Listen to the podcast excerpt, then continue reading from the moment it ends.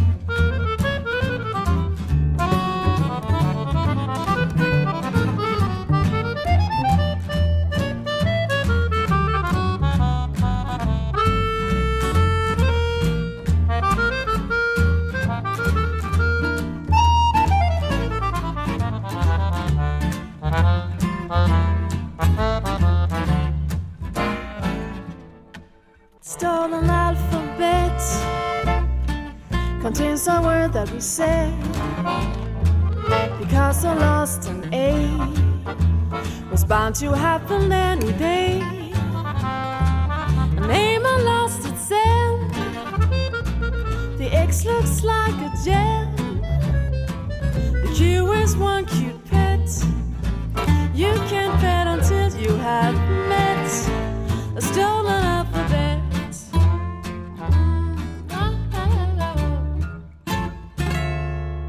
Sören Siegumsfelds String Swing scheinen Buchstaben zu fehlen, vielleicht sogar ganze Wörter, wenn Sie vom Stolen Alphabet singen.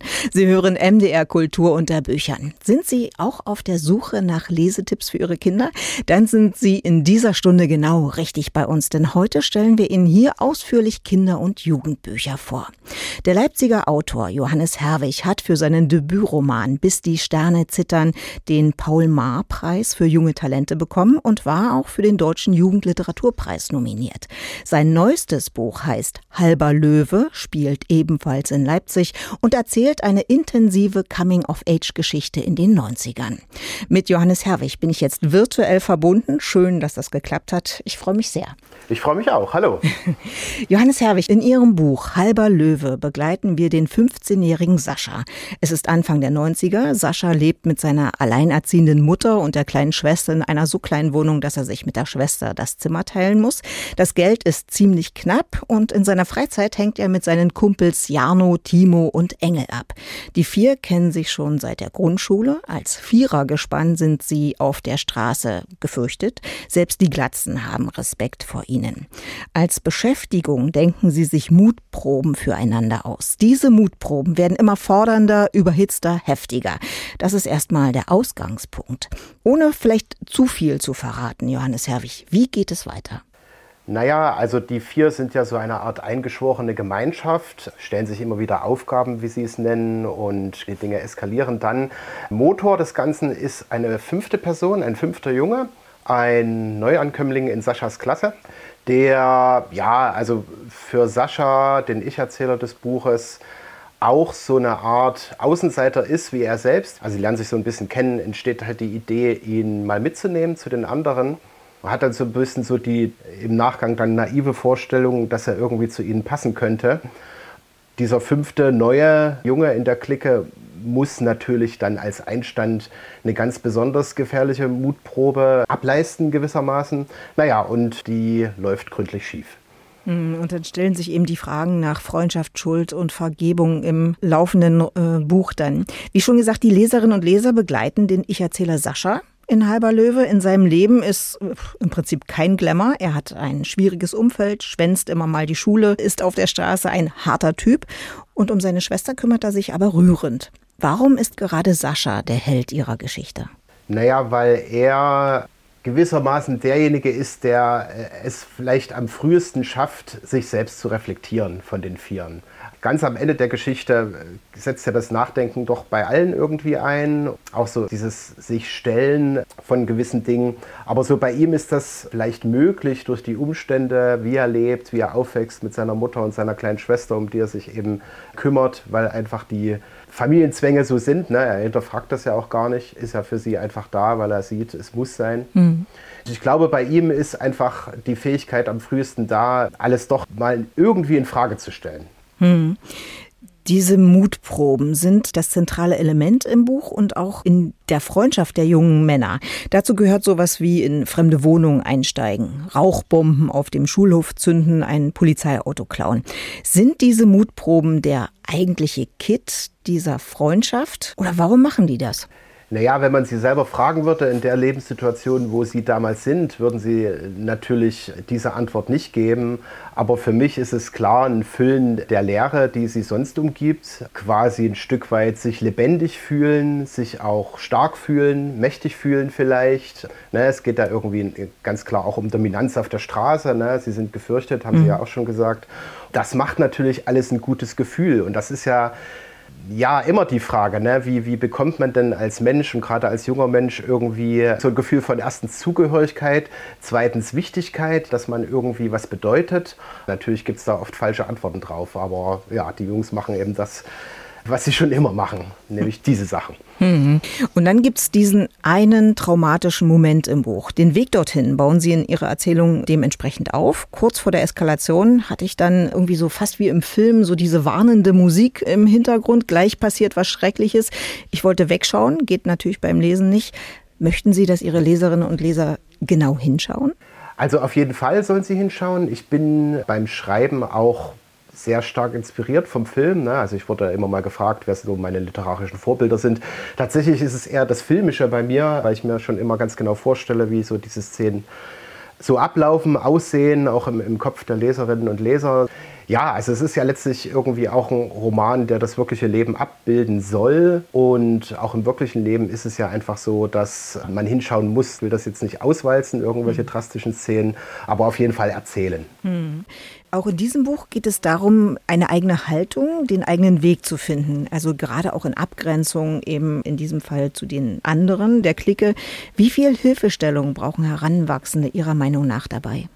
Ich glaube, dass es auf jeden Fall immer irgendeinen Fixpunkt geben muss. Wenn es ein Freundeskreis ist, von dem man sich vielleicht lösen oder zumindest ein Stück weit emanzipieren sollte, dann muss es halt irgendjemand anders sein. Und zum Glück ist es eben bei Sascha die Mutter, mhm. die natürlich irgendwie auch hadert und irgendwie Schwierigkeiten hat, aber auf jeden Fall das Wichtigste tut, was man eben auch als Eltern tun muss, nämlich für ihre Kinder da sein. Ja, egal wie schlecht oder schlimm alles drumherum läuft. Und also das kommt ja auch in dem Buch vor, dass Sascha so erkennt, dass, dass er eben Glück hat mit ihr, weil sie die Schwierigkeiten nicht auf die Kinder überträgt, sondern dass die immer unterstützt werden.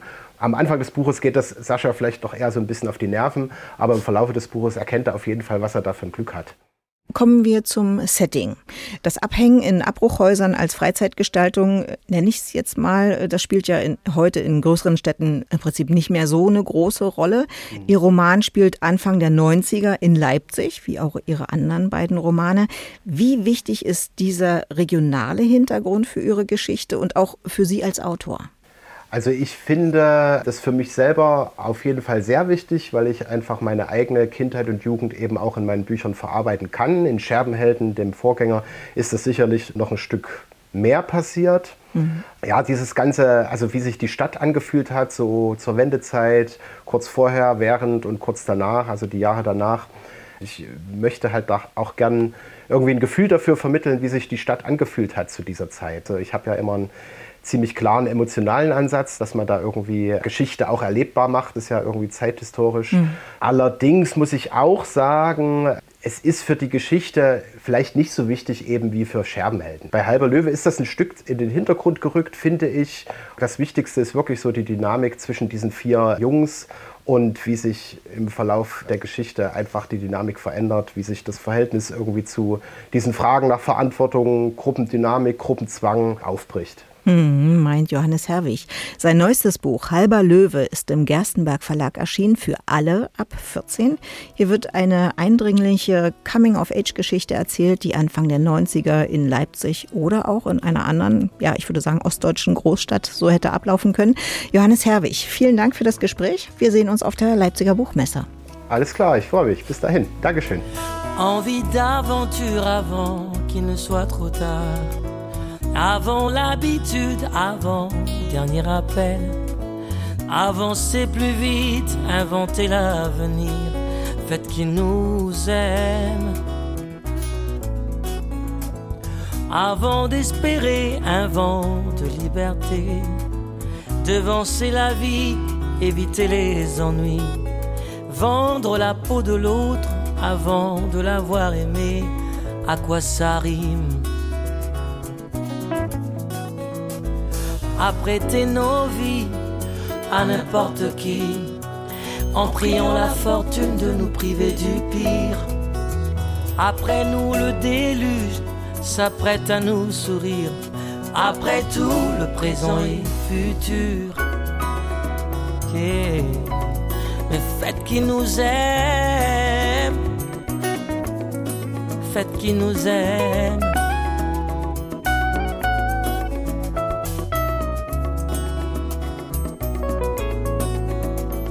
Avant d'être à vendre, juste avant de se rendre, avant d'essayer d'avoir une autre chance.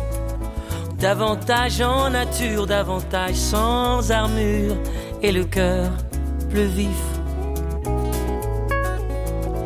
Envie d'aventure avant qu'il ne soit trop tard. Avant l'habitude, avant dernier appel. Avancez plus vite, inventez-vous la vie et faites qu'elle soit belle. Apprêtez nos vies à n'importe qui, en priant la fortune de nous priver du pire. Après nous, le déluge s'apprête à nous sourire. Après tout, le présent et futur. Fêtes qui nous aident. Oh, fêtes qui nous aident.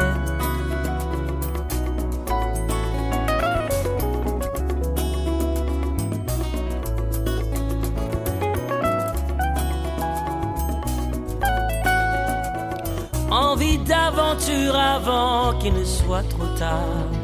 Avant l'habitude, avant dernier appel. Et avancez plus vite, inventez l'avenir. Faites qui nous aime. Faites qui nous aime. Lukua Kanza hat auf alles Mögliche Lust, vor allem Lust auf Abenteuer. Envie d'aventure, gerade gehört bei MDR Kultur und Büchern. Lust auf Abenteuer machen auch Kinder- und Jugendbücher. Das neueste Kinderbuch des englischen Autors William Sutcliffe zum Beispiel verpackt ein aktuelles Thema ziemlich humorvoll in eine Familiengeschichte. Das Buch heißt Grüner wird's nicht, der Sommer, in dem ich die Welt rettete und dreht sich, na klar, um den so dringenden Natur- wie Klimaschutz. Witzige wie ernste Momente wechseln sich hier ab und halten die Leserinnen und Leser ab elf bei der Stange. Karin Hahn hat das Buch gelesen. In unmittelbarer Nähe von Lukes Haus soll eine neue Startbahn für den Flughafen gebaut werden. Die Häuser auf der Straßenseite gegenüber wurden bereits geräumt und in einem der leeren Gebäude haben sich Klimarebellen einquartiert. Alle in der Wohngegend sind über die lauten Hausbesetzer verärgert. Nur Lukes 17-jährige Schwester Rose sympathisiert mit den angeblich chaotischen Aussteigern und zieht kurzerhand zu ihnen. Lukes panische Eltern versuchen die Tochter umzustimmen und bekommen eine klare Abfuhr. Was haben wir denn verbrochen? Der Weltuntergang ist doch nicht unsere Schuld. Tja, das scheint Rose anders zu sehen. Wie soll das denn unsere Schuld sein? Na ja, nicht unsere, aber die Schuld von Leuten wie uns. Von Leuten wie uns? Von unserer Generation. Wir sind anscheinend selbstgefällig und egoistisch und wir zerstören den Planeten. Das ist doch lächerlich. Da ist schon was dran, werfe ich ein. Ich meine, ganz Unrecht hat sie ja wohl nicht. Mom und Dad starren mich an. Wir sind nicht selbstgefällig, tut Dad es ab. Unternehmt ihr denn irgendetwas? Gegen den Klimawandel? hake ich nach. Wir trennen Müll, sagt Dad. Ich applaudiere betont langsam. Um Rose ihr vermeintliches Abenteuer bei der sogenannten Hippie-Bande zu verderben, zieht auch Lukes Vater in die Kommune ein. Doch der brave Angestellte einer Versicherungsfirma spioniert nicht seiner Tochter hinterher, sondern spielt mit Begeisterung Bongo, tauscht sich mit den Klimarebellen über Strategien gegen die Räumungsbagger aus und wirkt auf seinen 13-jährigen Sohn Luke, der auch der Erzähler der Geschichte ist, ungewöhnlich tiefenentspannt. Mich durchzuckt eine Mischung aus Angst und Faszination für meinen Vater, der gerade den Verstand verliert. Er ist nie jemand gewesen, der zu unerwarteten Handlungen neigt, und mir ist nicht ganz klar, ob diese Veränderung ein Unglück oder schlicht und ergreifend ein Witz ist. Aber so oder so ist diese Version seiner selbst zumindest spannender als die alte, vorhersehbare, gesunde Version. Luke trifft in seinem Zuhause immer öfter Sky, das etwas schmuddlige Mädchen aus dem Protestcamp. Sie liebt es, bei ihm fernzusehen und mit Lukes Mutter ganz normal zu Abend zu essen. Sky rebelliert gegen ihre eigene, rastlose Mutter und freundet sich mit Luke an, der eine Weile braucht, um sie zu akzeptieren. Durch ein diskussionsreiches Nachbarschaftstreffen können die geschickt agierenden Klimakämpfer dann die konservativen Nachbarn auf ihre Seite ziehen und von ihren geplanten Aktionen überzeugen. Als die Polizei auftaucht und die Bagger anrollen, leisten alle, ganz besonders Luke und Sky in ihrem hohen Baumhaus, gemeinsam friedlichen Widerstand gegen den Ausbau des Flughafens. Ihr müsst da runter, ruft der Polizist. Du kannst uns mal, kontert Sky. Was hast du gesagt? Das war ein Nein, übersetze ich. Erst jetzt entdecke ich das Kamerateam, das unser Wortgefecht aufzeichnet, ebenso wie das Gesicht des Polizisten, das allmählich puterrot anläuft. William Sutcliffe erzählt humorvoll und optimistisch von Kindern und Jugendlichen, die sich 2019 aktiv in den Klimaschutz einbringen und nicht erst auf das Einverständnis der Erwachsenen warten. Ganz nebenbei lässt der englische Autor unterschiedliche Lebenskonzepte aufeinanderprallen, ohne diese zu bewerten und zeigt, wie durch Gespräche Vorurteile schwinden können. In Lukes Familie wird sich so einiges ändern, aber damit kann der Junge ganz gut umgehen. Temporeiche Dialoge und eine nachvollziehbare, realistische Handlung zeichnen William Sutcliffes Erzählstil aus, mit dem er Lesende ab elf Jahren garantiert fesselt und vielleicht auch nachdenklich stimmt meint Karin Hahn zum Kinderbuch Grüner wird's nicht, der Sommer, in dem ich die Welt rettete. Geschrieben hat das Buch der englische Autor William Sutcliffe. Übersetzt hat es Lina Pflegler aus dem Englischen und es ist bei Ars Edition mit 312 Seiten erschienen, für alle, wie schon gesagt, ab 11.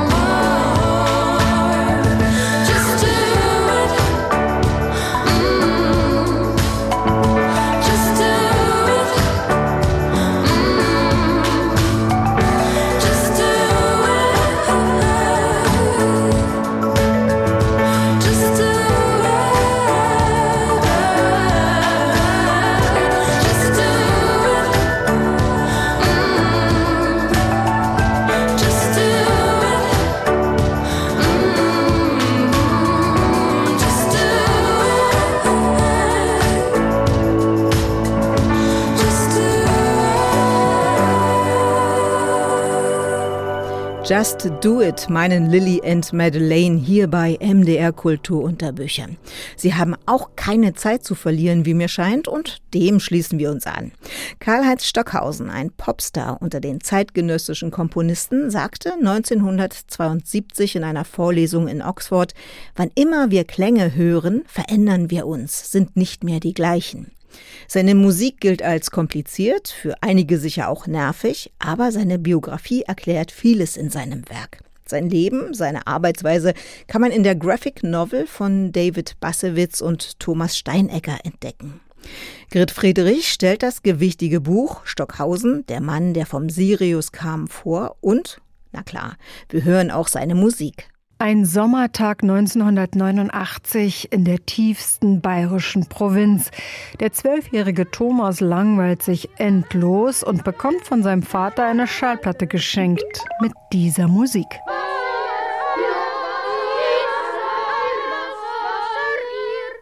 Gesang der Jünglinge, geschrieben von Karl-Heinz Stockhausen. Sprache, Gesang und elektronische Klänge gehen ineinander über.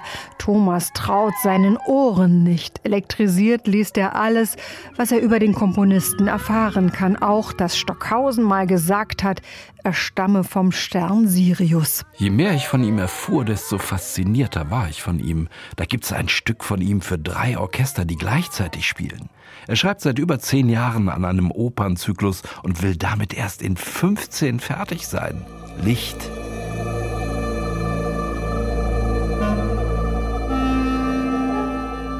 Spannend sind die Zeitsprünge in der Graphic Novel des Autors Thomas von Steinecker, wie von 1989 ins Jahr 1938 ins Haus der Familie Stockhausen, wo der Junge Klavier spielt, statt für seinen Vater Wege zu erledigen.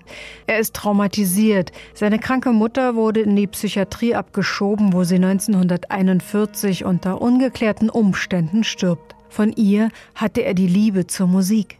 Der 1928 geborene Karl-Heinz Stockhausen war ein Kriegskind. Als Teenager sieht er unsagbares Leid, auch die Ermordung von verletzten Kriegsgefangenen in einem Lazarett. Sein autoritärer, musenfeindlicher Vater stirbt an der Front. Die Zeichnungen von Bombardierungen, vom zerstörten München oder Köln wirken vor dem Hintergrund des Krieges in der Ukraine beklemmend aktuell.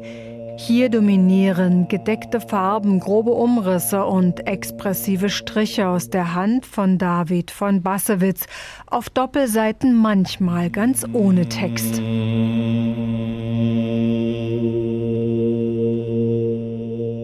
Auf der Basis von Gesprächen mit Zeitzeugen und zahlreichen Dokumenten entsteht ein soghaftes Buch über einen der wichtigsten Komponisten des 20. Jahrhunderts, der ganz nahbar wird. In den besten Momenten hat mir Musik eine neue Welt aufgezeigt, eine neue, bessere wie die Bücher von Hesse oder von deutschen Mystikern. Stockhausen spielt in der Nachkriegszeit Jazz für amerikanische Soldaten, entdeckt Zwölftonmusik, sucht aber neue Wege, geht nach Paris zu den Meistern der konkreten Musik und komponiert dann den Gesang der Jünglinge. Das Werk erntete heftigste Reaktionen. Den Stockhausen hätte man vergasen müssen, stand in einem Hörerbrief an den WDR damals. Nazis gab es viele in den 50er Jahren im Wirtschaftswunderland BRD. Weitere Stationen führen ihn in den 60ern in die USA. Der Visionär Stockhausen beeinflusste dort sogar Bands wie Grateful Dead. Ich stehe kurz vor der Fertigstellung eines riesigen elektronischen Stücks, Hymnen, über zwei Stunden lang. Weißt du, im Moment ist die Welt im Chaos. So viel Schmerz und Kampf und gleichzeitig so viel Schönheit. Hymnen ist eine Kombination aus über 40 Hymnen der Welt und alles endet mit Hymonion, einem utopischen Ort, an dem wir alle eine große Familie werden. Ich glaube wirklich, Musik, nicht Politik, ist das Werkzeug, das diese Welt heilen kann. Und die Zeit, dies zu tun, ist genau jetzt. Tiefgründig, zuweilen amüsant, aber immer komplex, erzählt die Graphic Novel von einem Künstler, der Grenzen nie akzeptierte. Erst auf den letzten Seiten wird enthüllt, dass der Buchautor als Teenager Karl-Heinz Stockhausen kennenlernte und beide Freunde wurden. Darum kann man gespannt sein auf Band 2 dieser faszinierenden Biografie. Ein atemberaubendes Buch, das Kinder oder Jugendliche für die Musik von Stockhausen sensibilisieren kann.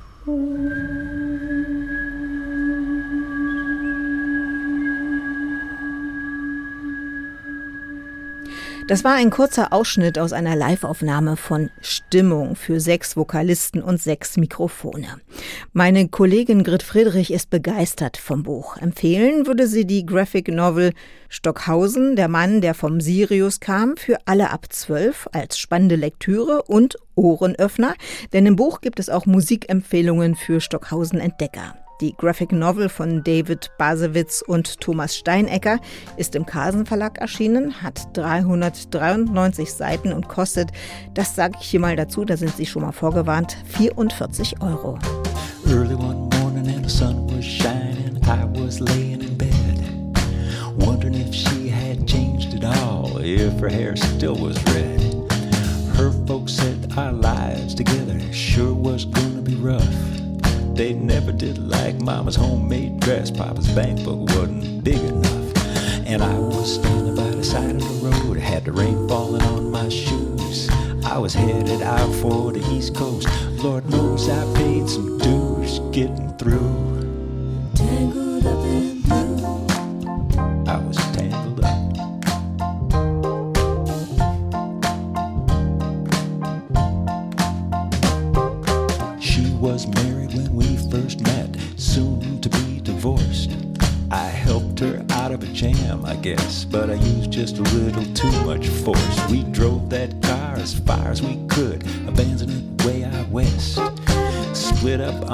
Dark, sad night. We both agreed it was for the best. She turned around to look at me as I was walking away.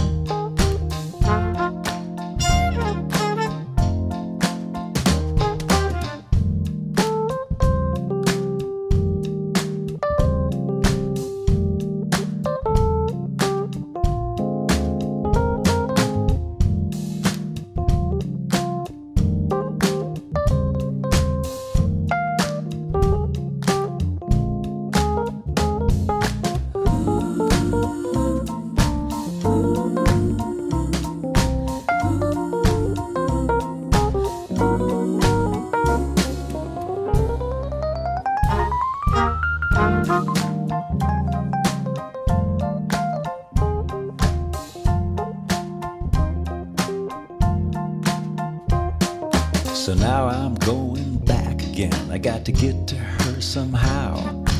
All the people that we used to know, they're an illusion to me now.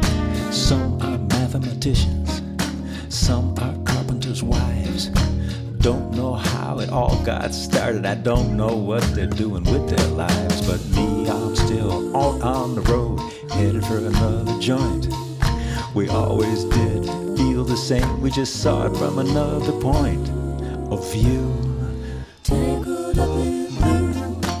Im Leipziger Selbstironie-Verlag ist das ungewöhnliche Kinderbilderbuch mit etwas Fantasie erschienen. In diesem Buch sind Geschichten der Kabarettistin, Schauspielerin und Sängerin Ellen Tietke veröffentlicht.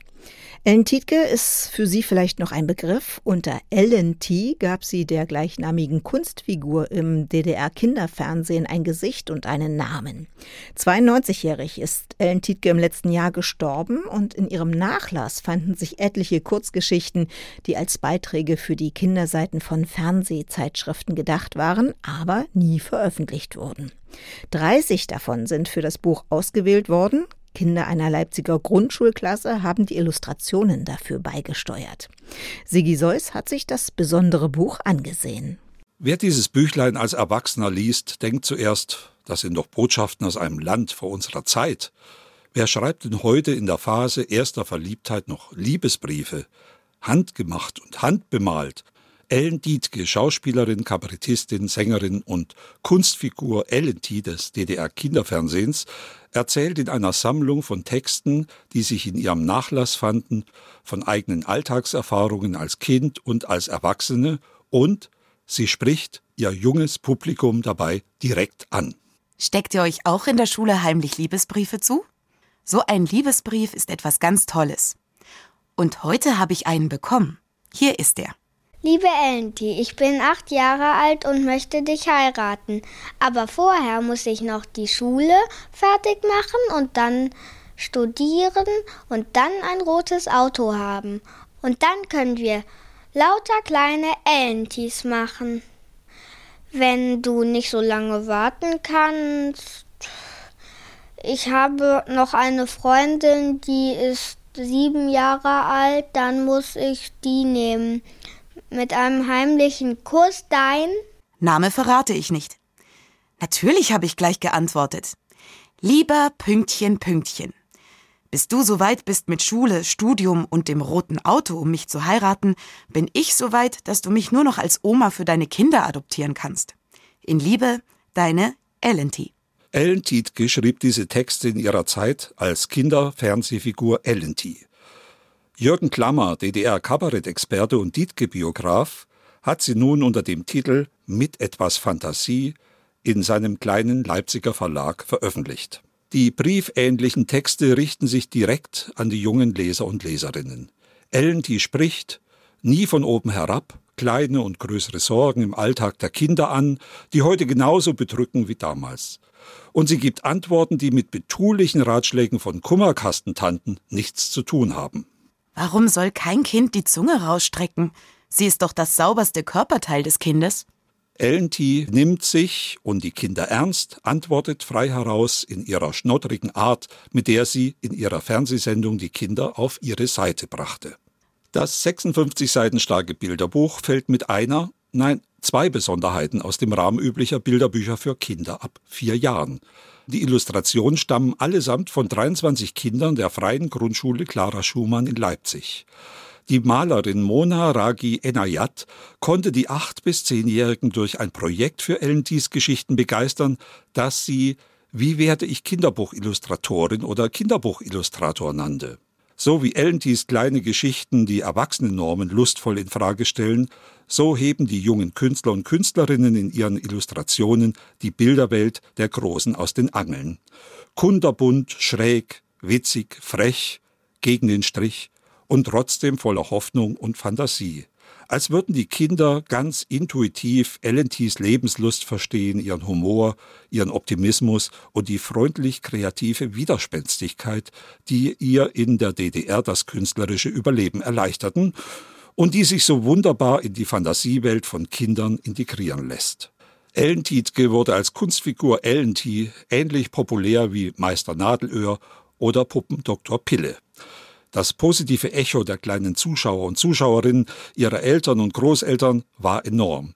Wenn man die Geschichten von damals liest und dazu die Illustrationen der Kinder von heute betrachtet, spürt man eine Seelenverwandtschaft zwischen den Generationen, von der man wünscht, sie möge die jungen Leserinnen und Leser ein Leben lang begleiten. Sigi Seuss hat vorgestellt mit etwas Fantasie Kurzgeschichten von Ellen Tietke. Das Buch wurde herausgegeben von Jürgen Klammer im Selbstironie Verlag.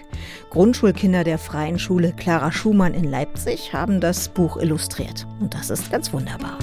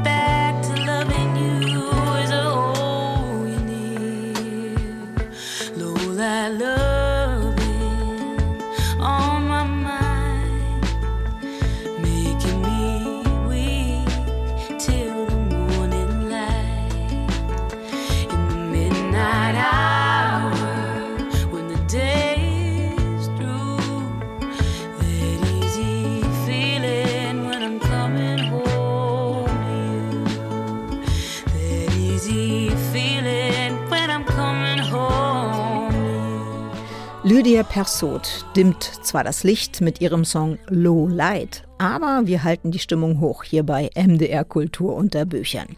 Das folgende Jugendbuch ist ein besonderes Buch in verschiedener Hinsicht.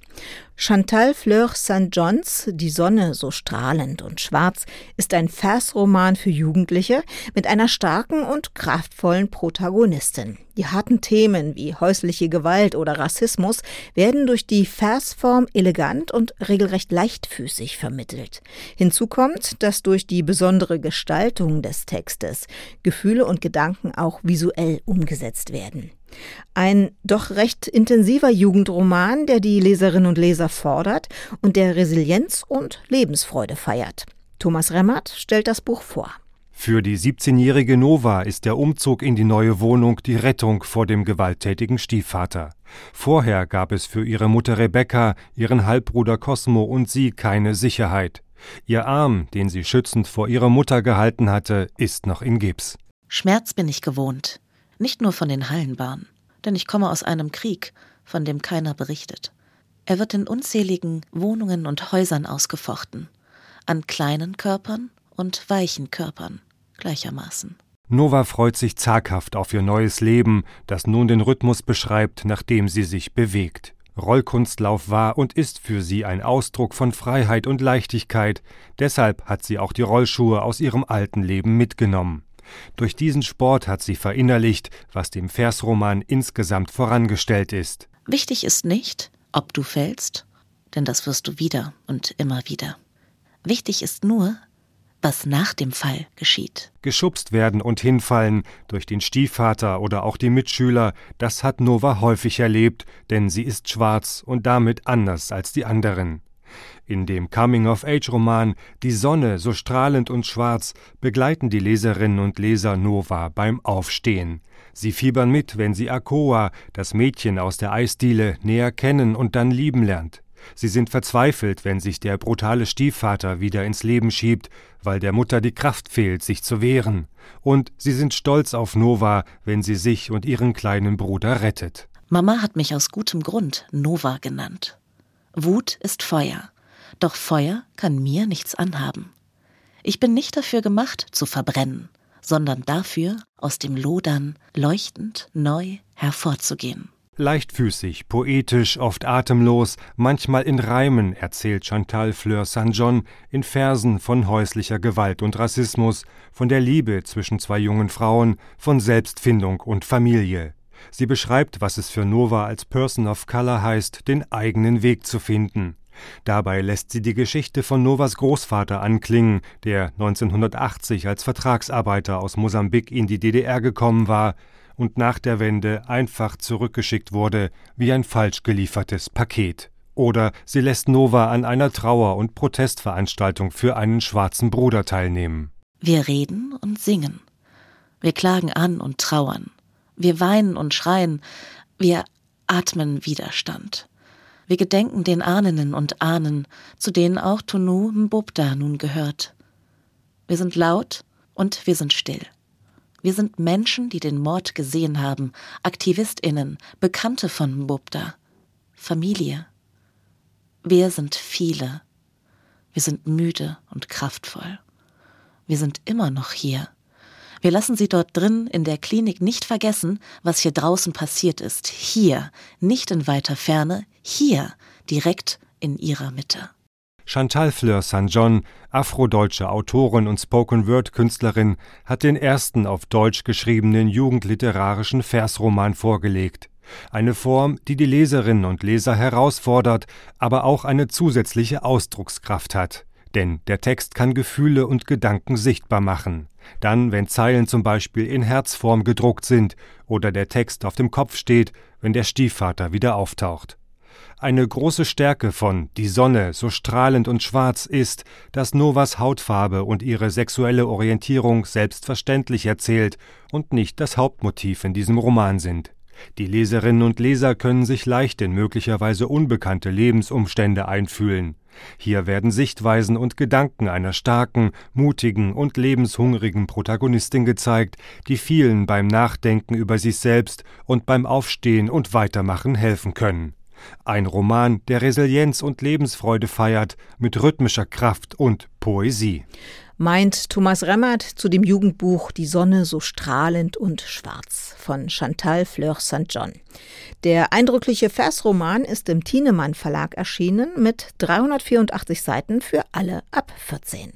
In MDR Kultur unter Büchern haben wir Ihnen heute fünf Kinder- und Jugendbücher vorgestellt. Da ging es um Schuld und Vergebung, Natur- und Klimaschutz oder auch Kinderalltag. Neben den Lesetipps für Kinder könnten vor allem die empfohlenen Jugendbücher auch für Sie eine Entdeckung sein. Die Graphic Novel zum Beispiel zu Stockhausen, der Versroman von Chantal Fleur St. John oder auch das aktuelle Buch von Johannes Herwig, das wieder in Leipzig spielt und die 90er in Erinnerung rufen. Mein Name ist Britta Selle. Ich wünsche Ihnen und Ihren Kindern viel Spaß beim Lesen. Wir haben auch längere Podcasts, Hörspiele und Features im Abo unter mdrkultur.de.